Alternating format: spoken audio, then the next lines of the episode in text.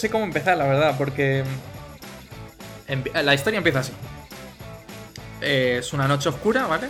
en la ciudad y un tipo va con, con su moto por la carretera, ¿vale? Podrías, bien podría ser tú, Matías, pero, pero no. llegado, o sea, llegado a una calle bastante más oscura, no hay bastante luz, eh, se cruzan con un coche y, le, pues lleva las luces largas y entonces pues le da un flasazo y, y, sabes que te tienes que parar un poquito y tal. Y de repente llega un paso de cebra y ¡pum! Vaya, había dos personas allí. Eh, una acaba muerta al instante, ¿vale? Así empieza El de la moto atropella a esas personas, ¿no? Sí, el de la moto atropella a dos personas. Eh, obviamente iba un poquito rápido, como todos los moteros del mundo, ¿sabes? Por supuesto. O sea, de eso, me lo puedes decir tú, vamos. O sea, eh, estoy por. Em, voy a parar aquí y voy a contar una cosa que, no, que, odio de, de, los putos moteros. y, es por, y es, por, tu culpa, sobre todo. Y es. Mi culpa. Sí, sí, sí, porque eh, recuerdo que cuando trabajábamos juntos en, en Las Rozas, tú obviamente siempre ibas en moto, cuando era verano y tal. Y recuerdo de un día de, de yo vivía a cinco minutos del trabajo, una cosa así. Y llegábamos más o menos a la vez, porque tú llegabas tarde y yo, y yo también. Pero, pero recuerdo que eh, estaba parado en, eh, pues en, el típico atasco que había a la entrada y diciendo, digo, Buah, hoy llegaba medianamente temprano, pero digo, bah, seguro que llego antes que Matías, porque encima siempre como que decía, siempre llego yo más tarde, dice, viviendo más cerca. Y, recuerdo que me pasaste y dije, me cago en mi puta vida. no lo lograste. Claro, porque digo, porque digo, es que es imposible, macho, claro, o sea, decir, la puñetera motos, pero bueno. Y obviamente me pasaste por el arcén, como hacen todas las motos. por el costado, ilegalmente. Sí, exacto.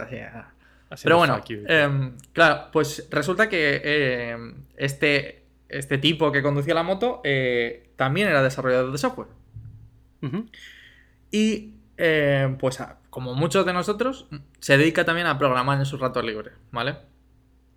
Eh, como Matías que hace eh, mierdas todo el rato, o yo que hago alguna librería y la subo, ¿no? O sea, es decir, Matías hace proyectos loquísimos y, yo me dedico muchas veces a subir código pues a NPM o cosas así. Pues después de cinco años del, accidente, le condenan a un año y medio de prisión por homicidio imprudente, ¿vale? O sea, una movida. El, el, tío este se llama Puskarev. Ni idea, ¿no? Y si seguro que si te digo. Si seguro que te digo. ¿Dónde tengo ahora aquí? Ezloirok tampoco te suena, para nada, ¿no? Tampoco me suena. Vale. Me sorprende. Es decir, no, no, me sorprende que no lo sepas, porque yo, o sea, me, me, parece una locura. Pero te voy a dar encima el dato de quizás uno de los paquetes eh, más importantes que, que mantenía este muchacho y tampoco te va a sonar. Core.js. Core.js. Esto no tiene nada que ver con NPM y esas vulnerabilidades de dependencias que hubo en una época, ¿no? Eh, no, o sea, es decir, es cierto que el tema va muy ligado al este, pero no. Resulta que, mm, que Core.js es una librería que, o sea, es decir, seguro que esta tampoco te sonaba, pero si te, em, pero básicamente es una librería que hace polyfills, ¿vale? De las actualizaciones de, de ECMAScript. O sea, nosotros. cuéntame para la gente que no sabe qué es eso, qué es todo esto. Claro, o sea, es decir, eh, ya, hemos hablado alguna vez de, los paquetes y tal, en, de JavaScript sobre todo, que es eh, a lo que en lo que yo trabajo ahora mismo, la tecnología que yo trabajo, y es que son librerías, pequeñas librerías que nos permiten descargarnos código que ha hecho otra persona y utilizarlo directamente. Entonces, pues está muy bien porque es exactamente cómo funciona la ciencia, apoyándote en, las investigaciones y los recursos de otra persona, te apoyas en eso para seguir construyendo y no tardar tanto, no tener que generar... no reinventar la rueda si alguien ya lo ha hecho. Bueno, pues eh, en este caso en concreto, los navegadores se van actualizando, obviamente, el, el código que permiten ejecutar se va actualizando, es decir, que hay instrucciones nuevas cada cierto tiempo.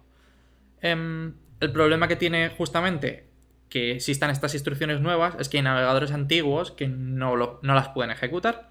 Y para hacer. Y como soluciona eso, existe una cosa que se llama Polyfill, que en realidad eh, lo que hace es detecta el código nuevo que estás intentando ejecutar y lo transforma en un código antiguo que los navegadores antiguos pueden eh, hacer funcionar. Entonces, bueno, pues este muchacho pues llegó un día y dijo, pues yo voy a hacer esta librería porque seguro que alguien la va a necesitar. Y ahora seguro que si te digo que es uno de los principales paquetes que viene con Babel, esa sí que te va a sonar. Babel es eh, un transpilador, que básicamente es justamente una especie de eh, compilador que tenemos en, JavaScript que lo que hace es transformar este código nuevo en código antiguo para que sea compatible con todos los navegadores. Em, bueno, pues eh, justamente este paquete lo utiliza Babel y estamos hablando de que es un paquete que se descarga más de 100 millones de veces al mes. ¿Vale? Uf. Mierda, ¿eh? O sea, decir... Lo usa todo el mundo. Lo utiliza todo el mundo, todo el mundo, todo el mundo. Em, claro, lo primero que se te viene a la cabeza es, bueno, no pasa nada. O sea, es decir, es... Eh, eh, seguro, que, seguro que el bus factor de este proyecto eh, no es uno, ¿verdad? No es, no solamente este tío. Para que no lo sepa, el bus factor es que me encanta. Es el, la cantidad de personas que debería morir atropelladas por un autobús. Eh, si, toda tu empresa está cruzando un paso de cebra y un, auto, un autobús, por lo que sea, viene y atropella a, parte de tu empresa, ¿cuántas de personas, ¿a cuántas personas debería atropellar para que tu empresa quebrase o de verdad no pudiese salir a trabajar, ¿no? Entonces el, claro, son indispensables por decirlo de alguna forma. Normalmente si existe una sola persona indispensable, el bus factor es uno, porque si esta persona se, por lo que sea le pasa algo, no, tu empresa no puede continuar, va a necesitar esto. No conocía la medida. No lo conocía, es genial, ¿eh? Es, eh, es como súper contundente. Estás hoy, estás hoy con el tema atropellos bastante... sí, sí, sí. La verdad es que no, no había caído que, que, que también era la parte del del proyecto, o sea, del, este, pero del paquete, pero bueno, sí. Entonces, ¿cuál es el problema? Que efectivamente este paquete está solamente mantenido por él.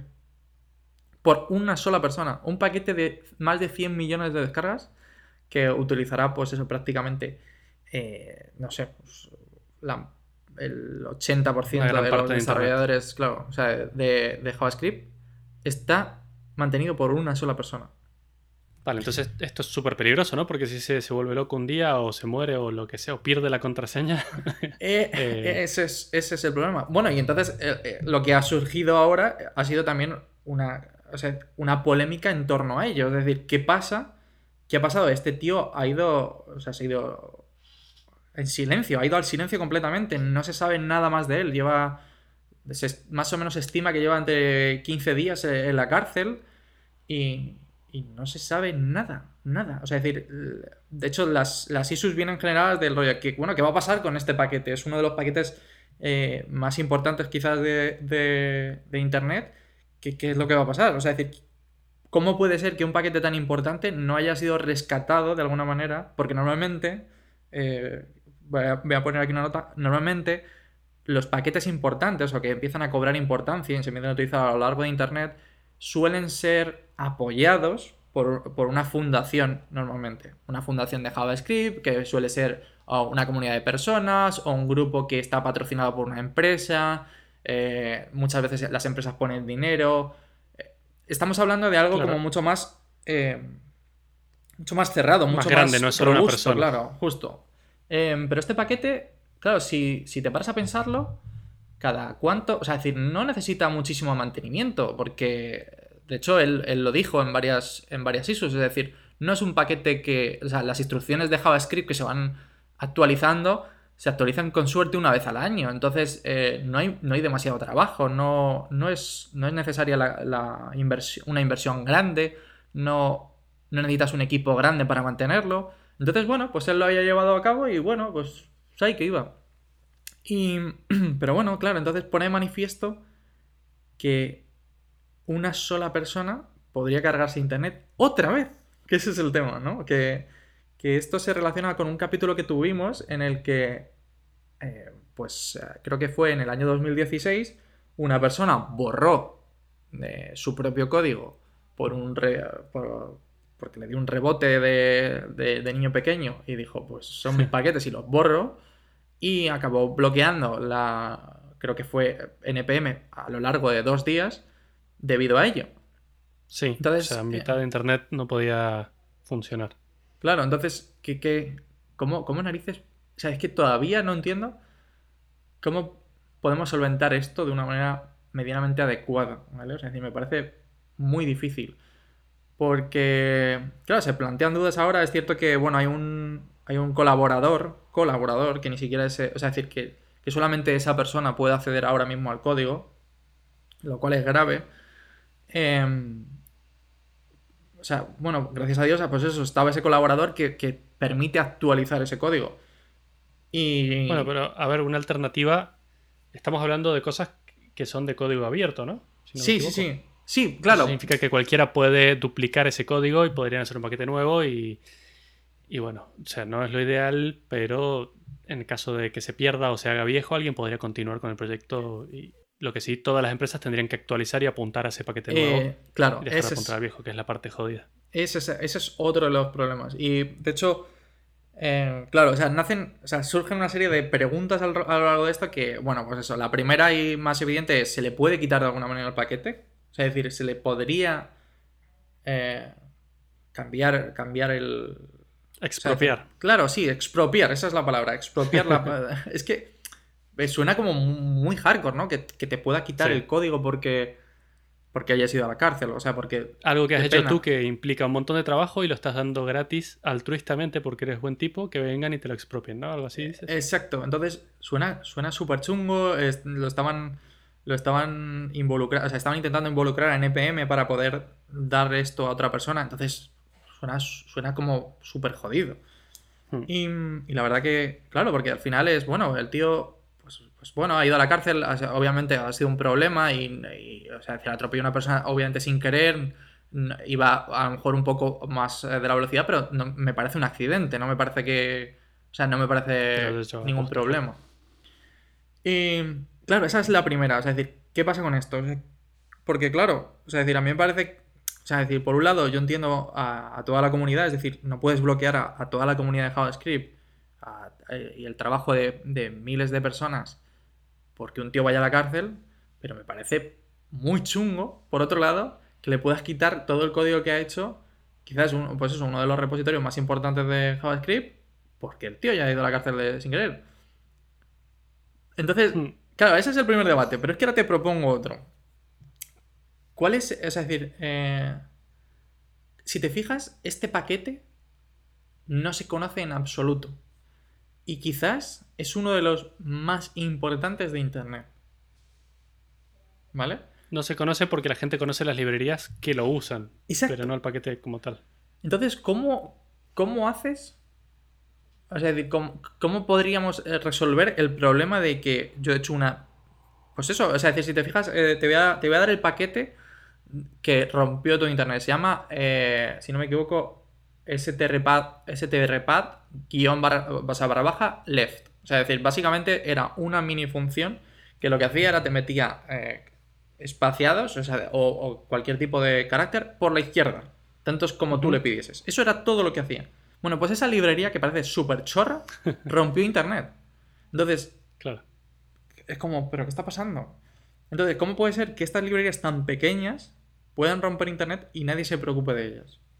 Voy a intentar explicar por qué una cosa tan pequeña podría romper Internet para quien no sepa qué es un paquete, ni una librería, ni nada de esto. Vamos a poner un ejemplo. Yo tengo una página web, ¿no? Y mi página web, para ejecutarse, funciona sobre lo que llamamos muchas veces un framework. Un framework es como un conjunto de herramientas que hacen que sea muy fácil para mí montar una página web. En dos líneas de código puedo montarlo. Cuando si tuviera que hacerlo desde cero, eh, demoraría un montón. ¿Qué pasa? Que ese framework usa librerías, que es lo que explicó Adrián antes, que son pequeñas porciones de código, o no, a veces no tan pequeñas, a veces gigantes, que son como pequeñas herramientas que te van dando más funciones. Entonces, para no reinventar la rueda, reutilizas estos, estos, estas librerías. ¿Qué pasa? Que a su vez, estas librerías usan otras librerías. Y esas otras librerías usan otras librerías. Entonces es como una cascada interminable de dependencias de una cosa que depende de la otra, que depende de la otra, que depende de la otra, que llega a este nivel tan pequeño como lo que hablas de una librería que solo añade caracteres por el lado izquierdo de un texto. Y que rompiendo esa, rompes hacia arriba toda la cascada de librerías que dependen de esa. Exacto. Entonces, eh, claro, el, primer problema es que o la, cadena, la cadena de dependencias, como has dicho tú, es gigante. O sea, una de las partes buenas es que cuando una dependencia es compartida por varias de las herramientas que utilizas, pues solamente se instala una vez, lo cual es súper bueno porque significa que reutilizas la mayor parte del código, como ya hemos dicho. Es decir, que tus aplicaciones son muy pequeñitas, corren muy rápido porque son más eficientes. Entonces, esa parte está muy bien, pero claro, la otra es, ¿qué pasa con estas librerías que nadie las apoya? Nadie, o sea, nadie sabe que están ahí detrás eh, y, lo mismo son unas librerías, pues eso, o sea, decir, súper utilizadas, que, que, que, a lo mejor tampoco, como has dicho, son un par de líneas, o como en este caso, pues son 200, 300 líneas, que tampoco es demasiado, que, es relativamente pequeño. ¿Qué pasa con esas? Bueno, pues eh, justamente este, este desarrollador, eh, como muchos otros, decidió en, uno de... O sea, de hecho, por aquí nació toda, toda la controversia, porque hace como a, mediados del año pasado decidió poner un mensaje. Eh, cuando instalas las, dependencias, que es lo que ya nosotros llamamos, estas librerías, existe, pues ponen un mensaje a posterior en plan diciendo, esta librería, bla, bla, bla, bla, bla, eh, pide que si la quieres ayudar de alguna manera, dones algo de dinero a esta, a esta dirección o tal, tal. Entonces, esos mensajes de apoyo se volvieron una locura, ¿vale? Em, este tío, que, nadie conocía de su existencia, eh, de repente puso un mensaje que pedía dinero y aparte, ¿vale? Que, es la parte todavía más rara, eh, pedía trabajo, se había quedado sin trabajo y eh, mm. buscaba trabajo. Entonces, bueno, pues hay, hay un log de, de, gente que llegó a una. le puso un problema que le dijo, oye, tío, me parece muy bien que estés intentando buscar apoyo, pero lo que no puede ser es que has llenado, o sea, es decir, tu paquete es tan utilizado tantísimas veces por todas mis librerías, por todas las librerías que yo estoy utilizando, que recibo este mensaje seguramente más de 100 y 200 veces eh, a lo largo de mi proyecto, ¿vale? Entonces era, una locura, o sea, es decir, el, hilo ese que fue donde por primera vez se notó de que el tío podía ir a la cárcel, lo mencionó en concreto en ese, en ese hilo, em, claro, o sea, es decir, la gente le estaba masacrando porque decía, oye, tío, no es, no, no es normal. O sea, no conocíamos de la existencia de tu librería y ahora de repente no puedo quitármela del medio. Y entonces aquí viene mi siguiente pregunta. ¿Cómo haces para mantener estas librerías? O sea, es decir, decir si, no, si no puedes causar ruido, ¿qué, es lo que te queda para mantener estas librerías? Porque me parece muy loable el hecho de utilizar eh, pues, tu tiempo libre para, para crear una librería, pero cuando se te exige que, la sigas manteniendo, que la sigas actualizando, es muy difícil eh, hacerlo sin, sin nada que te sustente, porque estás perdiendo tu tiempo al final. Sí, sí, sí, hay que dedicarle mucho tiempo y es, muchísimo lo que hay que dedicarle y, es mucho trabajo. Pero bueno, yo he visto varios casos en los que ha pasado algo parecido, con librerías o con proyectos enteros, y lo que suele hacer la gente es busca un candidato que se quiera hacer cargo de esta librería y le voy a dar acceso total para que él continúe con el proyecto. Y a lo largo del tiempo se encuentra un candidato que es alguien que tiene el tiempo y las ganas de continuar con el desarrollo y el mantenimiento de la librería y se lo pone a él a cargo. Y ya está. Estaría bien si no fuese porque en nuestra historia reciente tenemos el ejemplo de. No sé si. que hecho, creo que lo mencioné en la seguridad de, de este sistema de paquetes. El problema fue de que, bueno, pues alguien dijo: Venga, yo me hago cargo de una librería también súper famosa. Y resulta que este tío lo único que hizo fue meter un código en, el, en la librería totalmente ofuscado, es decir, que es muy difícil de leer. Que lo que hacía era, si detectaba que la aplicación estaba corriendo cualquier tipo de algoritmo de criptomonedas, enviaba todas las peticiones a un servidor privado. Hmm. Em, he leído que a posterior tuvo muchísima mala suerte ese tío, el, que intentaba hackearlo todo, ¿vale? Que em, tenía como eh, acceso como a 10 millones, ¿vale? De dólares, pero el tío era tan... Eh, o sea, abusón, quería, quería, quería, eh, no sé, ¿sabes? Quería quedarse con todo, que esperaba más o menos de beneficio en torno a mil millones, ¿vale? La gente se dio cuenta mucho antes avisó a estas empresas que ya estaban utilizando este paquete, cambiaron absolutamente todo lo que era necesario y eh, de repente luego denunciaron el paquete. Y bueno, pues eso, gracias a Dios el tío no se llevó nada, pero, pero podía haber sido muy malo. Y aquí podría pasar exactamente lo mismo, ¿no? Es decir, si buscas un candidato, ¿cómo puede ser que cualquier persona de Internet también se haga cargo? Es decir, es muy difícil. Claro, no, no puedes confiar en nadie. Sí, es que además, cuando... Ese es el problema, que ahora todas las cosas que nosotros construimos, como hemos dicho antes, están construidas sobre una cascada o una cadena de dependencias de cosas que, van por detrás. Y lo malo es que tú nunca te puedes asegurar de que, de la librería que estás usando es segura. Porque tú conoces esa librería y conoces quiénes están detrás y sabes que esa es segura, pero tú no sabes qué librerías usa esa librería. Y qué librerías usan las librerías que usa esa librería. O sea, y no te puedes meter a revisarlo porque es una cadena interminable que podrías demorar un año revisando dependencias para ver si hay seguridad en tu aplicación. Pero es una vulnerabilidad gigante y preocupante porque no puedes hacer nada al respecto. Tú no sabes realmente qué código se está ejecutando en tu propia aplicación muchas veces. Esa, claro, justo, esa es, esa es una de las, sí, de las grandes, de los grandes problemas que tiene eh, el open source, ¿no?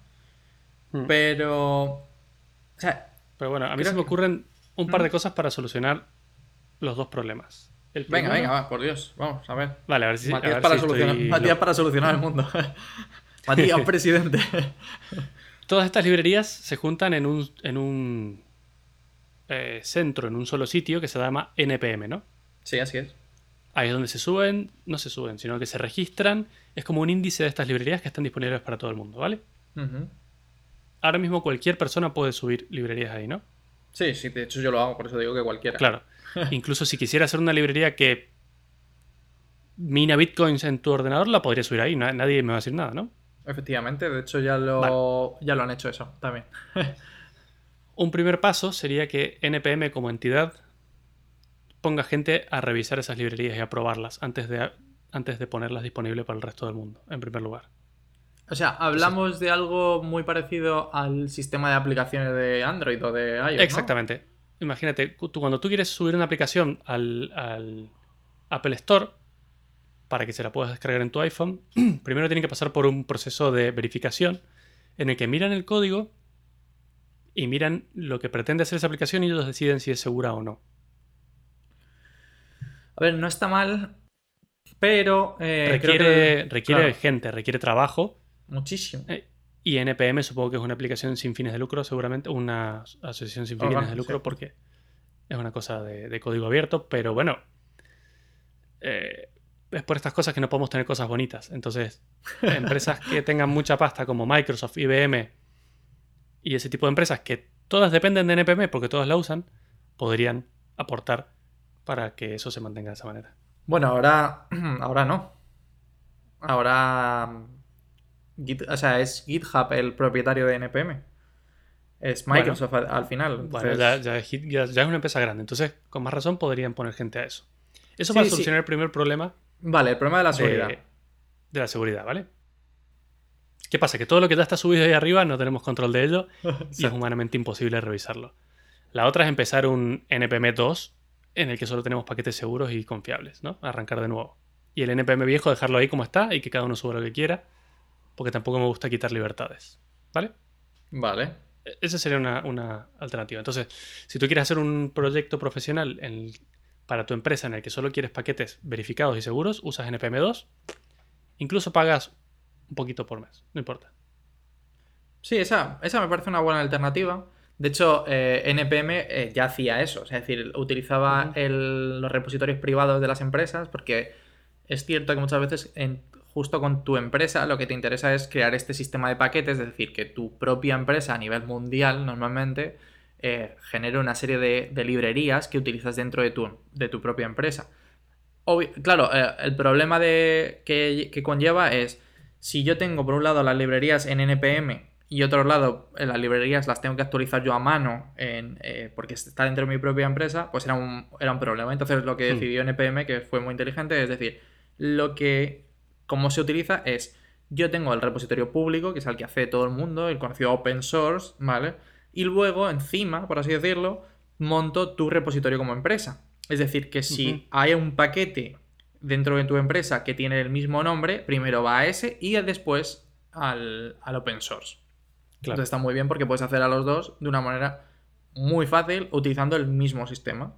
Y eso, y entonces con ese dinero, con ese dinero era con el que utilizaban para, eh, pues eso, mantener servidores, aparte de mantener servidores y tal, porque obviamente ellos sí que guardan el código, que ese era otro de los problemas que, que mencionamos en el, en el podcast ese de la, de las vulnerabilidades que tenía.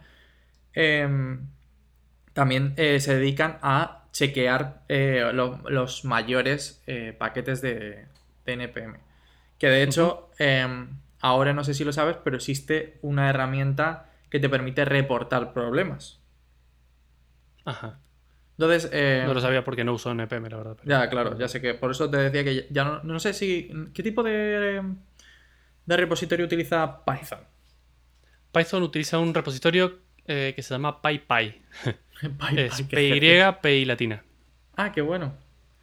Eh, Y es, es una cosa que a lo mejor te suena de algo cuando haces pip install Ah, sí, y el claro. nombre de la librería.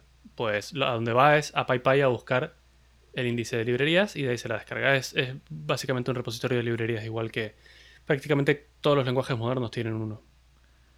Sí, o sea, es decir, como hemos mencionado, obviamente, es cierto que la comunidad de JavaScript es muchísimo más grande porque utiliza más gente, se utiliza tanto en, en servidores como en, en navegadores y por eso quizás eh, son, son graciosos los problemas que, que nos están pasando.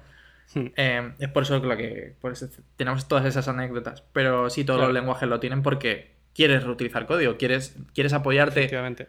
o sea, es que, es que si- si no sería como decir, bueno, pues eh, tengo que inventar, o sea, perdón, inventar la gravedad, iba a decir. Tengo que, y también iba a decir ahora, tengo que descubrir la gravedad para poder Ajá. seguir haciendo investigaciones. No tiene ningún sentido. Tú te apoyas en, en la gente que ya ha investigado, en la gente que ya ha hecho una serie de trabajo. Claro, lo que pasa es que esto es más grave de lo que parece porque no solo JavaScript, que es para hacer páginas y aplicaciones web, tiene librerías que dependen de otras librerías y, y este problema de las dependencias, sino que todos los tiene. Incluso, no sé, se me ocurre un Tesla, un coche Tesla que funciona con software, seguramente tiene dependencias de librerías. Incluso se podría llegar hasta tal punto en la que yo en mi librería, que sin que nadie lo sepa, está dentro de un Tesla, podría ser que el coche frene de repente y mate a todos los. No sé. Que hay, hay un nivel tan grande de. Un, un hueco tan grande de seguridad en este tema que incluso los cohetes de SpaceX que van al espacio tienen librerías. Claro. ¿Qué pasa si yo soy consciente de que sin saberlo indirectamente SpaceX usa mi librería y meto ahí mierda? O sea, es súper danger. A ver, normalmente, em, de, por lo poco que sé en empresas tan, tan, tan grandes Sí, o deben tan auditar el seguras, código. eh, auditan el código. Línea por Cuando, línea. claro, cuando trabajamos, cuando tra- no sé si te acuerdas que, que hice eh, el login de eh, HSBC, el banco, eh, se tiraron más de un año solamente auditando el código para poder sacarlo, ¿eh? O sea, Claro, revisaban... saber que cada línea, qué es lo que hace cada línea para asegurarse de que tiene, está bien intencionado. Sí, yo supongo lo mismo. Pero bueno, que podría pasar, no sé, o, o empresas... Históricamente sabemos que las empresas son vagas y no prestan la atención que deberían a las cosas, porque es más barato y más rápido así. Y se puede colar. Sí, sí, sí, no, por Pero bueno. supuesto. Estamos hablando de Espérate que... que todavía no te he dado la solución A ver, al problema de, de qué pasa si alguien deja de mantenerla y todo pertenece a una sola persona. exacto. Bueno, lo que en- lo que yo haría en NPM2 mira que ya te he dado una idea de un millón de dólares tenemos que montar NPM2 con todas estas features que no tiene el, el 1 ¿vale? Patente pendiente. patente pendiente tendríamos que poner, Eh. tendríamos que tener soniditos. Clean como Claro. dinero. ya voy a investigar sobre el tema porque probablemente lo pueda obtener Eh, en NPM2 lo que haría es eh, verificar si esa librería se hace como popular, por decirlo de alguna forma, y tiene X cantidad de descargas al día o al mes. Ya como ponerla en una lista de una watchlist en la que ya la empiezo a seguir de cerca, ¿vale? Si esa librería deja de tener actualizaciones durante dos meses, nadie la toca y nadie la mantiene, aviso a todos los que la utilizan, la pongo en una lista negra y en ese mismo índice de la lista negra te doy una alternativa. Esa que es si la mantenga. esa es súper buena. Entonces es ahí buena. tú no tendrías que preocuparte porque tu compilador descargaría la librería, si está en la lista negra, iría a la que ésta eh, reemplazaría. Y sabes que esa información es fehaciente y, y, bien intencionada porque viene directamente de NPM. Esa me parece una idea muy, muy, muy buena. de hecho, seriamente sería candidato para, para hacerse, claro. Es muy buena si... Eh, de hecho, el API que te mantiene... O sea, perdón, el API es, es, como se utiliza la librería. Es decir, eh, eh, normalmente estas librerías proveen una serie de instrucciones. Bueno, pues esas instrucciones es lo que nosotros como programadores consideramos el API de, de esa librería. Es decir, que son, pues eso, las instrucciones que me permite ejecutar. Si entre dos librerías las instrucciones son las mismas, significa que si yo cambio una librería por la otra, y funciona exactamente igual, yo no tendría que cambiar para nada mi código y como dice Matías, pues podría directamente descargar la librería B que está siendo actualizada y está siendo segura. Tal cual. Y en el caso de que no encuentre una librería B porque no hay nadie que la quiera mantener, no hay nadie que, copie el código y lo mantenga al día, simplemente está en la lista negra sin candidatos. Entonces ahí te salta un aviso a ti como desarrollador diciendo, oye, esta librería está muerta. Haz algo al respecto o te la implementas tú mismo o buscas una alternativa. Esa me parece muy, muy útil. De hecho, em, seguro, seguro que has utilizado Express. Express. Vale, pues Express es un, paquete, una librería de este estilo, que te permite generar un servidor HTTP con JavaScript de, pues, una manera súper rápida. Lleva, creo que eh, en torno a 5 años, una cosa así, eh, sin actualizarse. En absoluto. ¿En serio? Eso, no lo sabía. Y se sigue usando masivamente. claro, y se sigue utilizando. Pero porque quizás Piensa en todas las vulnerabilidades de seguridad que se han encontrado durante estos cinco años y que Express no ha hecho nada al respecto. Exacto, exacto. Es pues, esta parte del podcast no va a salir en vivo porque acabamos de descubrir la idea del millón de dólares. Eh, Vamos a montar en EPM2. Me parece, te lo prometo, eh, me parece excelente esa idea. Eh, cortamos, ahí suena, suena todo un pi. Como un informe del FBI y todo. Exacto, claro, todo, todo en negro, sí, sí, sí. Em, no, pero luego. Eh, vale, está, todo eso perfecto, me, parece genial y me parece una idea que de hecho sería implementar. Em, pero ¿cómo haces para que librerías pequeñas que están siendo utilizadas, pero imagínate que no a una gran escala, es cómo pueden intentar hacer ese, ese funding si nadie las conoce? O sea, es decir, ¿cómo pueden intentar sacar dinero para, para poder dedicarle tiempo a esa librería si, si nadie las conoce? O sea, es decir, es que no tengo ni idea. Tú imagínate ese, esa librería Left strpad o algo así, que, era mínima, que son 10 líneas, que no hace falta tampoco mantener, pero bueno, o sea, es decir, si hace falta mantenerla, eh, o sea, si yo tengo que dedicarle tiempo, ¿cómo puedo hacer para que la gente me apoye? Porque en NPM2 tienes la. tienes un store de librerías en las que puedes ponerla gratis o puedes cobrar por ella. Oh, oh, oh, mama. Oh, yes. Te encanta NPM2. Eh, me, mola muchísimo en EPM2. De hecho, yo le llamaría eh, como algo así como Much Better NPM o algo así. ¿eh? O sea, MBNPM, ¿sabes? MBNPM. es muy buena. Sí, sí, sí, sí. A ver, el único problema de, la librería de JavaScript, obviamente, es que son código interpretado. Es decir, que cualquiera puede leerlo y copiarlo sí, sí, por supuesto, pero bueno, si tienes ganas de mantenerlo tú por tu cuenta, si quieres mantener un Express por tu cuenta en tu proyecto, adelante, muchísima suerte. O sea, ese curro alguien lo tiene que hacer y, eso es lo, ese es justamente uno de los problemas, que nadie lo valora. Esto es gratis, oh. yo me lo pido y, ya está. Espera, espera, espera. He tenido todavía una eh, mejor idea. Mejor idea. Em, si quieres contribuir... O sea, eh, estoy hablando del Spotify del NPM. ¿Vale? O sea, es decir, la gente paga una especie de suscripción, ¿vale? Mínima, ¿vale? Pero que se divide, el dinero se divide por los paquetes que están utilizando. Sí, me gusta. Así no tienes que pagar por cada una de las cosas que uses. Efectivamente. Eh, pero, o sea, decir, de hecho, es que deberíamos. Ve registrando el dominio. Exacto. MBNPM, ¿no? O sea, de puta madre. Much better than. No, puede ser MBT, o sea, decir, lo de much better than NPM, ¿sabes? Ajá. No sé, no sé yo cómo se lleva eso con la política esta de. de ¿Cómo se llama? Eh, competencia eh, limpia o algo así, ¿no? de... no sé. Leal. Esto de que, esto de que ya en, España no se puede poner el producto del rival y mejor y poner esto es una publicidad. Sí. con lo bien que estaba. Ya. Aquí es genial porque el... No sé si viste el anuncio de mm, BMW, el presidente de... O el, el presidente de Mercedes que luego de repente se compra un BMW. No, me digas, que, no, me digas que no has visto ese vídeo. Es como que el presidente, el, el CEO, de, de, hecho creo que era el, el, CEO como de verdad, de Mercedes, como que se retira, entonces bueno, pues ahí aplaudiendo todos, tal y cual, y de repente llega a su casa, eh, pues como que le deja el coche de empresa, todo Mercedes, no sé cuánto, y de repente sale, se mete en su casa y sale por el garaje con un BMW. Buenísimo, esas cosas se van a perder. Ya, o las publicidades que habían de Apple y Microsoft, que Apple... Oh, genial, es verdad. Era muy cool y Microsoft era súper aburrido. Hola, yo soy... Yo soy Mac, ¿no? Era algo así. Sí, algo así.